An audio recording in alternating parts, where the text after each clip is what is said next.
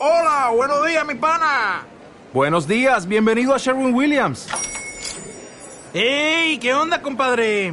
¿Qué onda? Ya tengo lista la pintura que ordenaste en el ProPlus app. Con más de 6.000 representantes en nuestras tiendas listos para atenderte en tu idioma y beneficios para contratistas que encontrarás en aliadopro.com. En Sherwin Williams somos el aliado del PRO.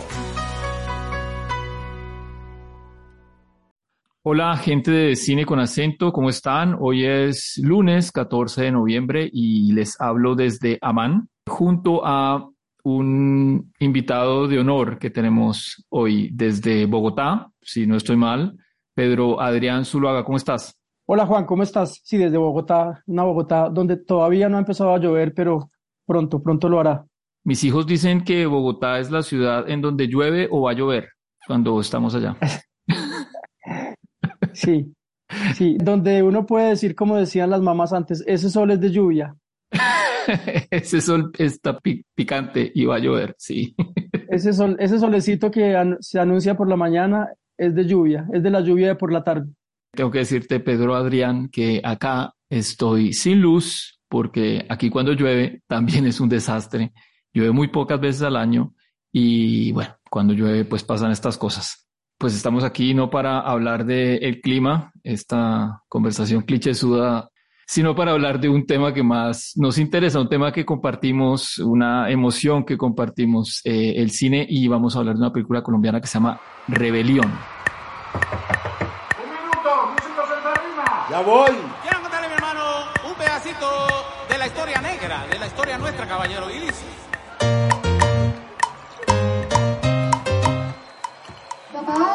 Ya sabes, derechito para la casa cuando me venga de los ensayos.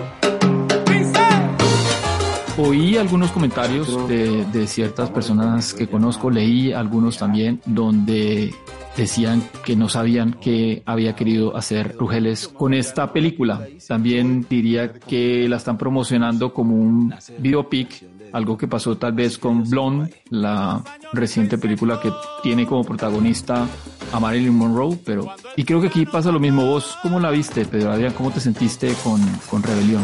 Pues también muy desconcertado, pero es un desconcierto que me, que me agradó mucho, que me sorprendió bastante. Eh, o sea, agradezco que sea una película que vaya por otro lado, distinto al que uno espera de, de una película sobre un artista, y mucho más pues en un año en donde han pasado algunas películas de artistas emblemáticos por salas y por, y por plataformas, como Blonde, precisamente el, la película sobre Marilyn, también como la película sobre David Bowie, que se estrenó este año en Colombia, y también la película sobre Elvis, ¿no? O sea, estamos hablando de un género que nunca ha dejado de estar de moda, no sé si, si es un género de hecho, que nunca ha dejado de estar de moda, pero que evidentemente en esta película de, José Luis Rugeles, el, director de títulos como García o alias María, pues encuentra un punto de inflexión, sí, muy extraño, un punto de vista que es realmente el, el que más llama la atención y yo creo que sobre el cual nos podemos extender en la conversación, ¿no? Desde dónde está mirando Rugeles al Joe y por qué puede ser tan desconcertante esa mirada. Tengo que decir que eh, para mí este señor, el Joe Arroyo, llegó a través de, de mis papás. Era uno de sus, de sus cantantes o fue uno de los cantantes favoritos de ellos, uno de los que amenizó no sé cuántas navidades pues en toda Colombia, un personaje que fuimos a ver al menos en Neiva dos o tres veces en el San Pedro, que lo vimos alguna vez también en, en algún concierto que él estaba en el, en el Rodadero en Santa Marta, una presencia, una voz absolutamente reconocible para cualquiera que haya estado en Colombia y, uno de los grandes ídolos de, de, nuestra, de nuestra música popular. Yo llegué a la película pensando precisamente porque me la habían vendido así, que era que iba a conocer cosas que tal vez estaban ocultas de, de la vida de, del Joe, pero pues llegué fue a un, a un relato que habla de la singularidad mental que puede tener una persona y un artista de este calibre. Así la sentí yo y también tengo que decir que, que me gustó, que me gustó ese otro, esa otra, esa otra mirada y esa otra forma también de presentarse como una película colombiana. No, no porque crea que, que las películas colombianas sean un, un, género en sí, sino más bien porque aquí desde afuera estoy acostumbrado a ver cierto tipo de películas que son las que salen de Colombia.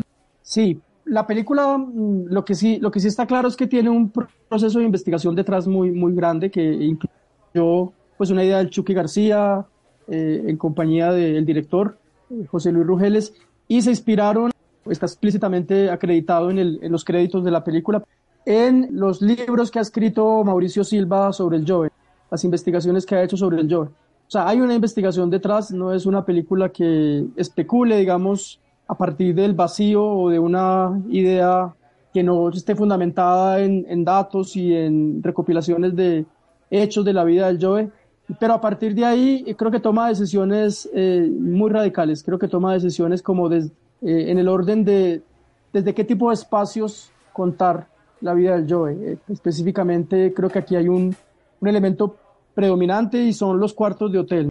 Es una película sobre un encierro, sobre una persona encerrada literalmente en unos cuartos de hotel que son como lo que le da unidad espacial, digamos, a la película. Y es interesante contarlo desde ahí porque también eso en términos metafóricos nos está hablando de tal vez de la locura como encierro, pero al mismo tiempo como desde ese encierro y desde esa locura fue posible crear una obra artística tan prodigiosa que como tú lo decías, Juan, hace parte de la banda sonora de todos los colombianos. Es imposible haber crecido en Colombia y no haber escuchado alguna canción del Joe Arroyo en algún momento. Entonces, esa decisión de ese punto de vista espacial me parece ya una primera cosa sobre la cual podemos conversar. ¿Por qué esos cuartos de hotel? ¿Y qué significa esos distintos cuartos de hotel que parecen uno mismo, un cuarto de hotel que se replica infinitamente? Y bueno, en la vida de un artista famoso, ¿qué significa también el hotel, ¿no? Como el lujo y también la decadencia. Y el lugar donde, donde uno está, pero no está, ¿no? Es, es un lugar que uno siempre considera impropio, un lugar de paso.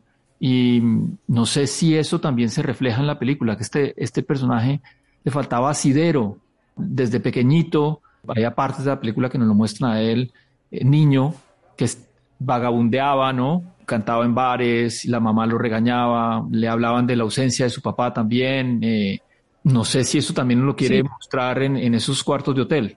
Me gusta esa idea del, lugar impropio, porque también podríamos pensar en, esa terminología del no lugar o esa idea del no lugar que tiene todo un campo de investigación en la sociología y en, la, en los estudios sobre la cultura. La idea de, de un mundo que crea unas especies de no lugares como los aeropuertos, como los y como los cuartos de hotel, pero contar desde ahí la historia de un personaje que siempre estuvo buscando un lugar. De hecho, que la película empieza, digamos, como con un plano secuencia del Joe ya mayor, eh, ya grande, ya adulto, pues quiero decir, como desorientado, ¿no? Como buscando un, precisamente llegar a un lugar, un lugar que se le ha perdido.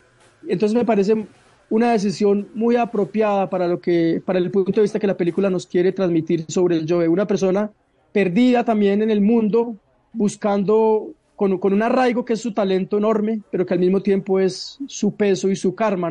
Lo dice el personaje de Humo al comienzo, que es este personaje que siempre lo acompaña. Es Álvaro cargando al Joe, Álvaro José cargando al Joe, cargando el peso de, ese, de esa genialidad que al mismo tiempo es su don, pero también su, su last. Su cruz.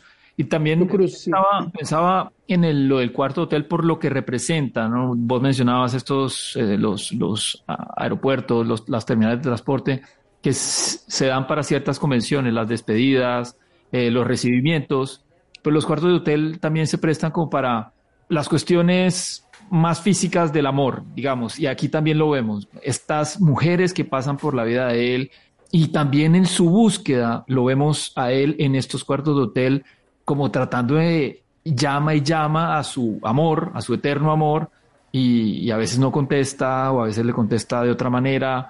Eh, está muy pocas veces realmente con ella, la que supuestamente es su amor, Mari.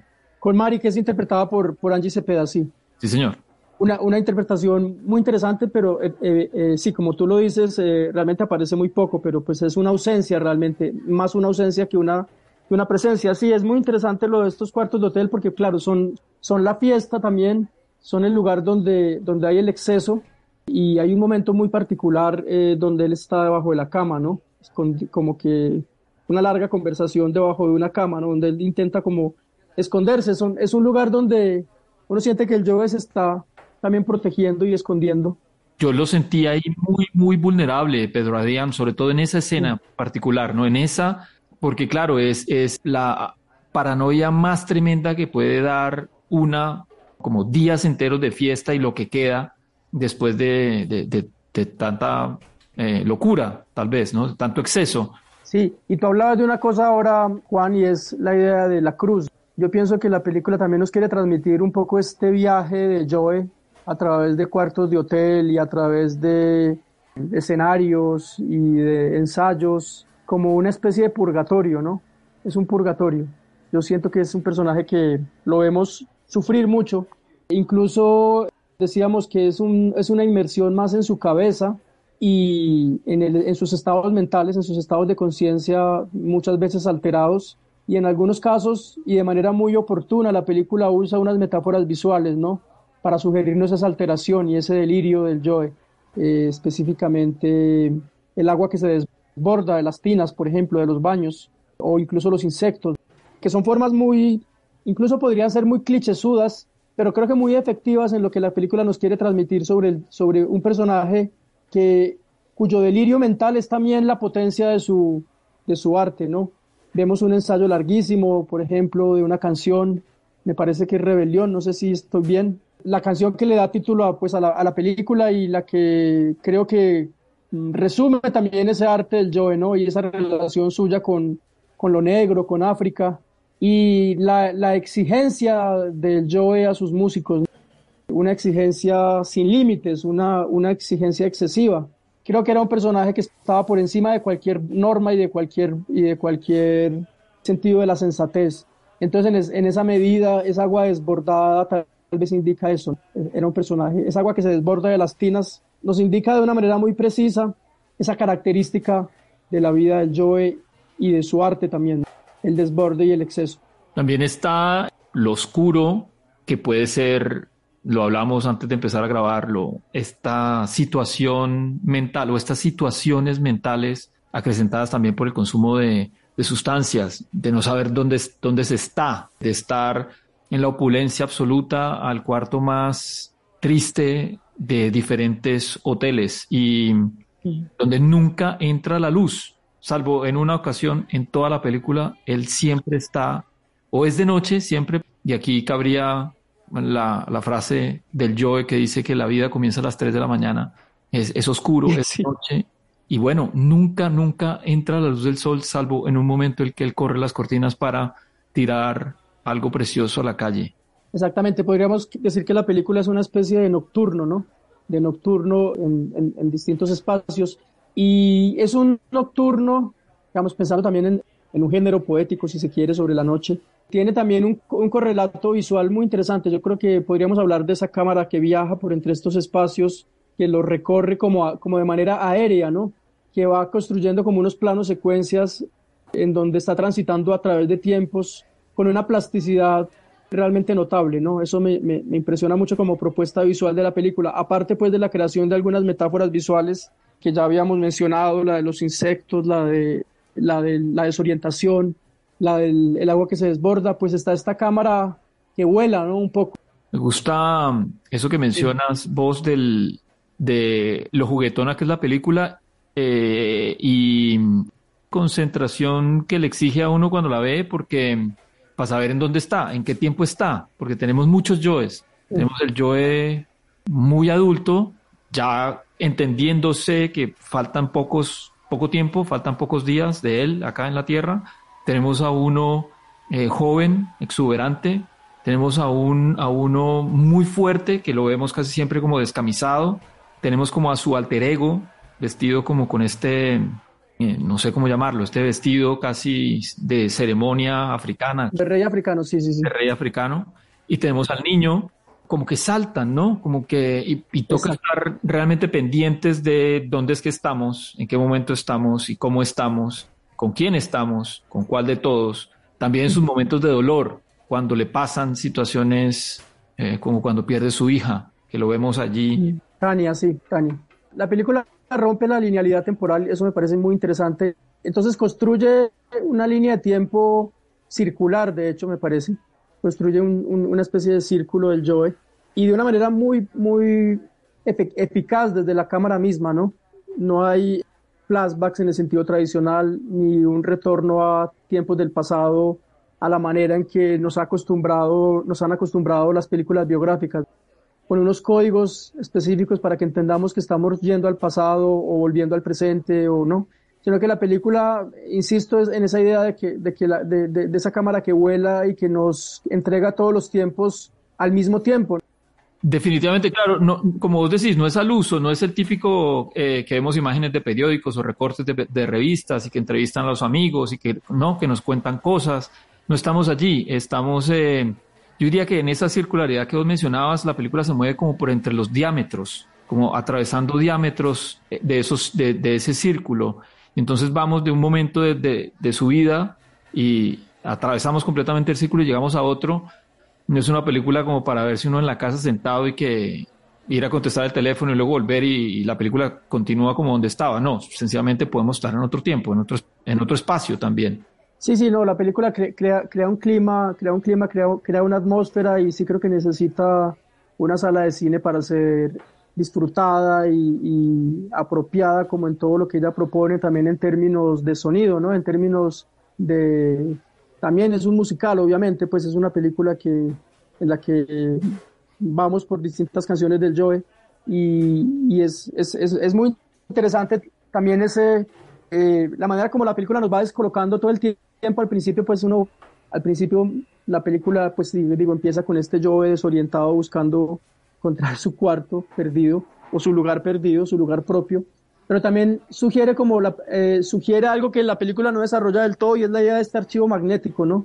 Eh, que pareciera un archivo, eh, sí, como de, de, esos viejos casetes de VHS que, en, las que, en los que todo, o de VHS o qué sé yo, en los que todos conservábamos algunas memorias familiares, pero la película no desarrolla esa idea del archivo, no del, del archivo de los conciertos del Joe, ni, mucho menos, o sea, en realidad es muy concentrada y muy libre en su manera de construir una temporalidad y de proponernos desde ahí un juego en el que tenemos que entrar, ¿no?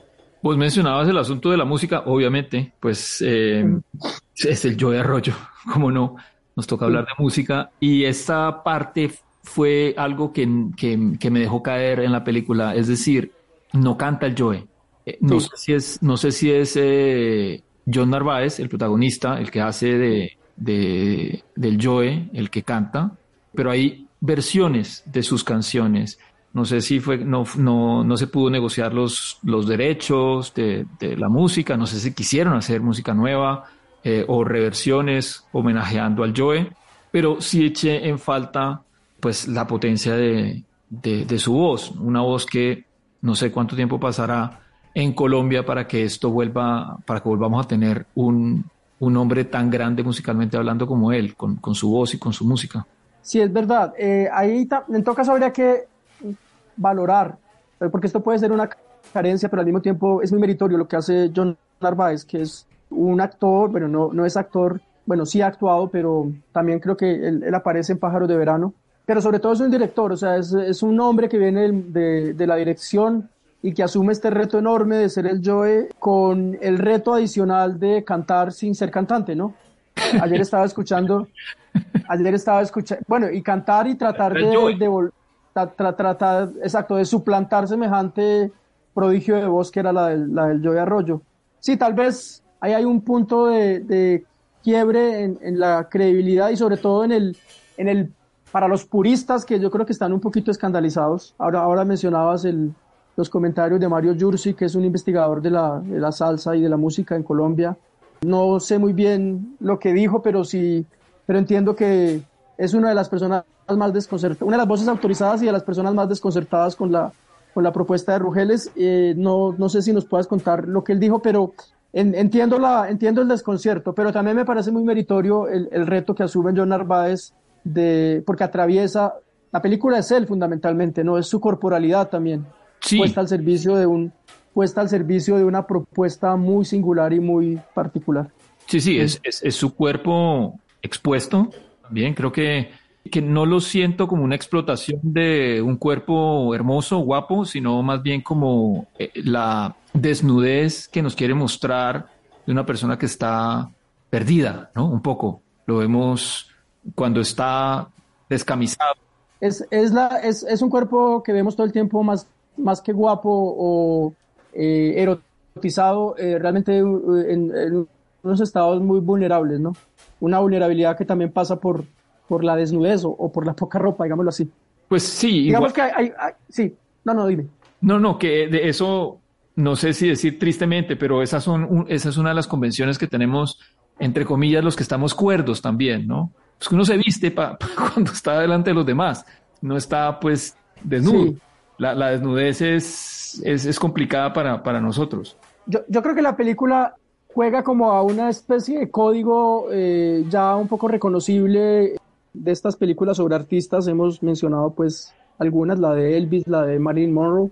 Eh, hay muchas más. Mm, yo creo que estas películas han creado un código del artista caído, ¿no? Del, del un poco la figura de, del Ícaro que eh, tocó tanto el sol o se aproximó tanto al sol que se le deshicieron las alas, un poco esa metáfora del artista caído, ¿no? Del, del, del, dios caído o del ídolo de pies de barro. Me parece que es una convención ya del género, pero que en esta película eh, yo siento que aún manteniendo ese código, me parece que nos permite acceder, y esto también lo, lo, lo vi que lo dijo eh, José Luis Rugeles en un video que hizo para El Tiempo, en una entrevista que hizo para el diario El Tiempo, a él, a Rugeles, al director, le interesaba mucho que viéramos el proceso de creación, viéramos esa, esa alquimia potente de un Joe produciendo música delante de nosotros, con sus músicos, ¿no? Sacándole esos sonidos a las trompetas y probando la perfección, digámoslo así, la exigencia en medio de su, de su aparente descuido y delirio personal, el perfeccionismo y la búsqueda de la, de la nota perfecta y del tono adecuado para que indudablemente fue un perfeccionista porque sin, sin ese perfeccionismo no hubiera, es, es, ese, ese donde la música necesita trabajo, no es, no se da así porque sí, ¿no?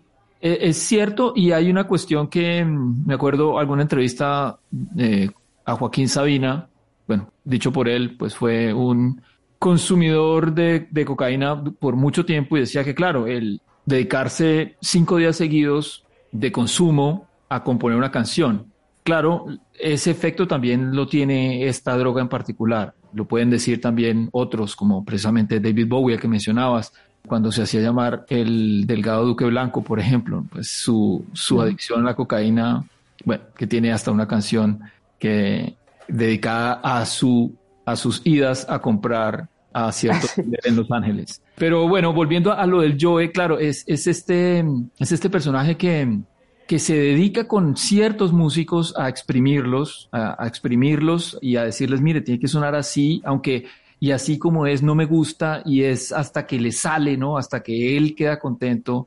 Y, de, y del otro lado también a otros sencillamente dejarlos en plena libertad, como, como pasa con, con Chelo de Castro, que le dice, ahora sí, haga lo suyo, ¿no? Lo deja a él suelto, entendiéndolo como un, un igual, tal vez, o un... O un eh, sí, sí le, deja esa libertad, ¿no? Y por aquí...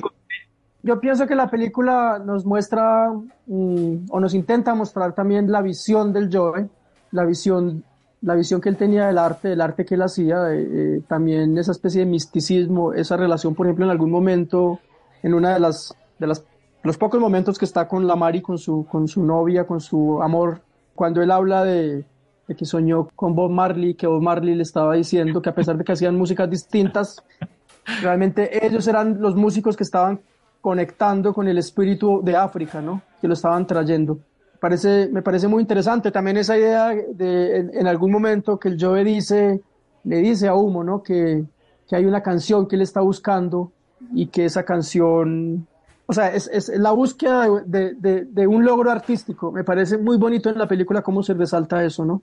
Un logro artístico que tiene que ver también con traer, al, traer unas raíces, con traer un sonido de otro lugar, si se quiere, y volverlo universal. Me parece que está muy claro en la película ese, esa aventura del Joe en busca de un sonido y en busca de, una, de, un, de un logro artístico, ¿no? Y en cualquier caso, un personaje que está absolutamente por encima de la norma, ¿no? Sí. Es la película de un genio. O sea, sobre un genio, quiero decir, y sobre la genialidad. No sobre un genio, sino sobre la genialidad.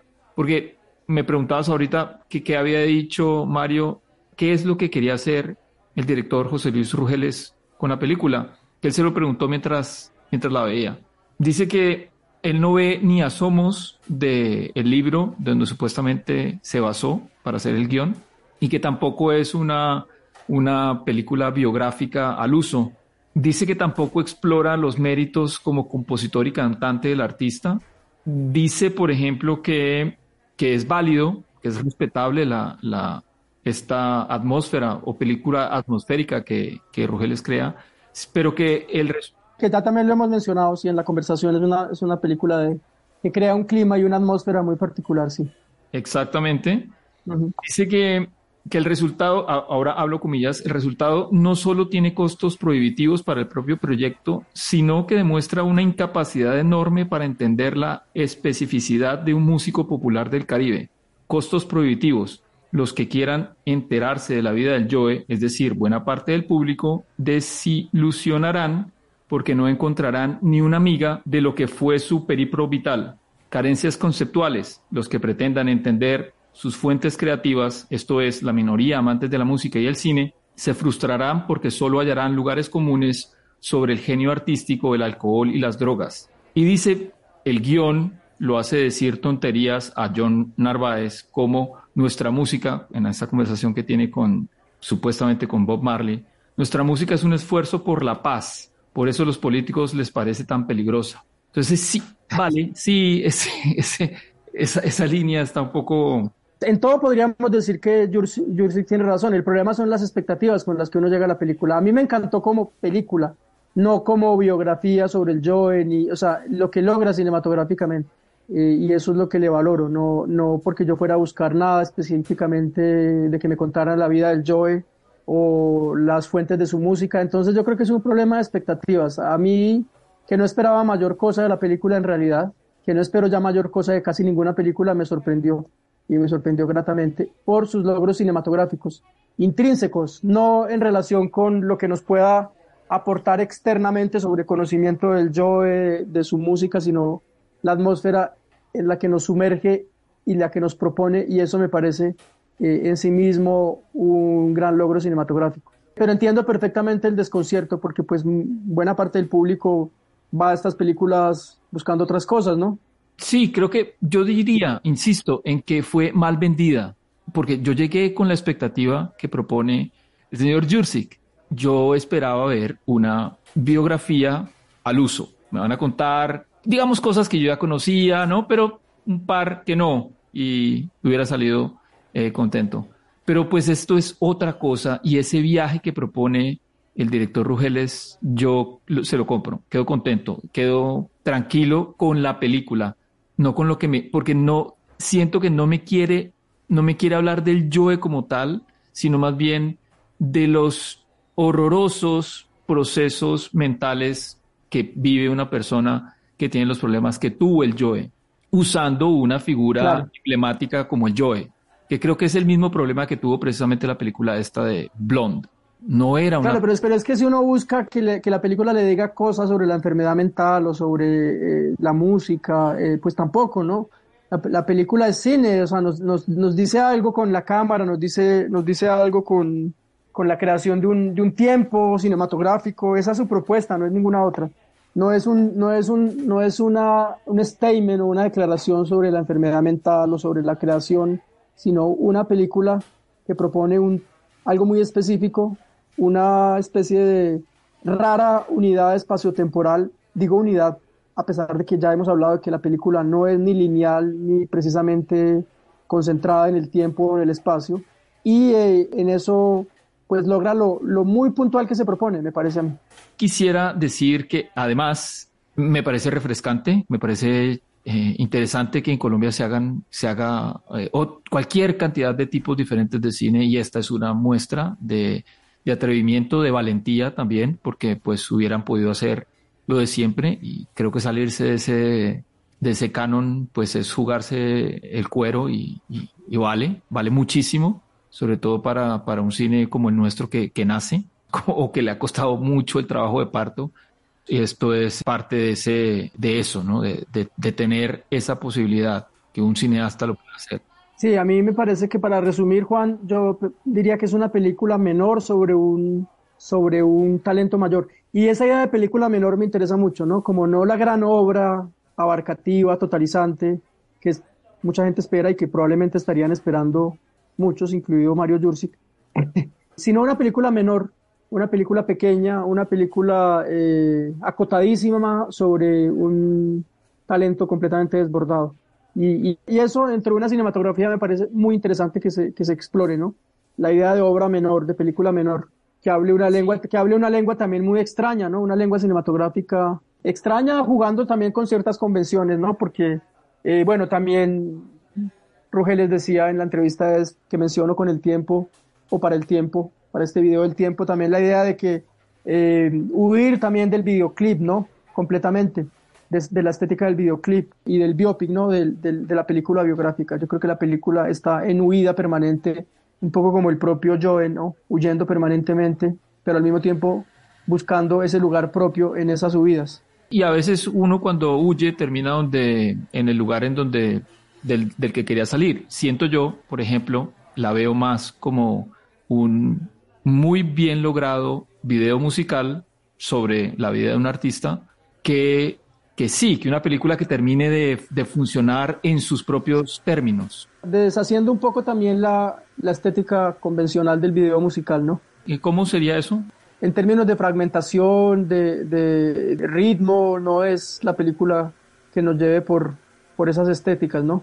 Entiendo, ya, sí. Mm. Entonces, Pedro Adrián, muchísimas gracias por, por tus comentarios, por tu compañía. Un, un abrazo desde la distancia y espero que estés por acá más a menudo. sí, yo también espero. esperar que pase el mundial. Bueno, entonces, para los que llegaron hasta acá, acuérdense de suscribirse a nuestros canales de distribución y Spotify, Apple Podcast, Google Podcast y de seguirnos en las redes sociales. Estamos como con acento podcast. Muchas gracias. Chao.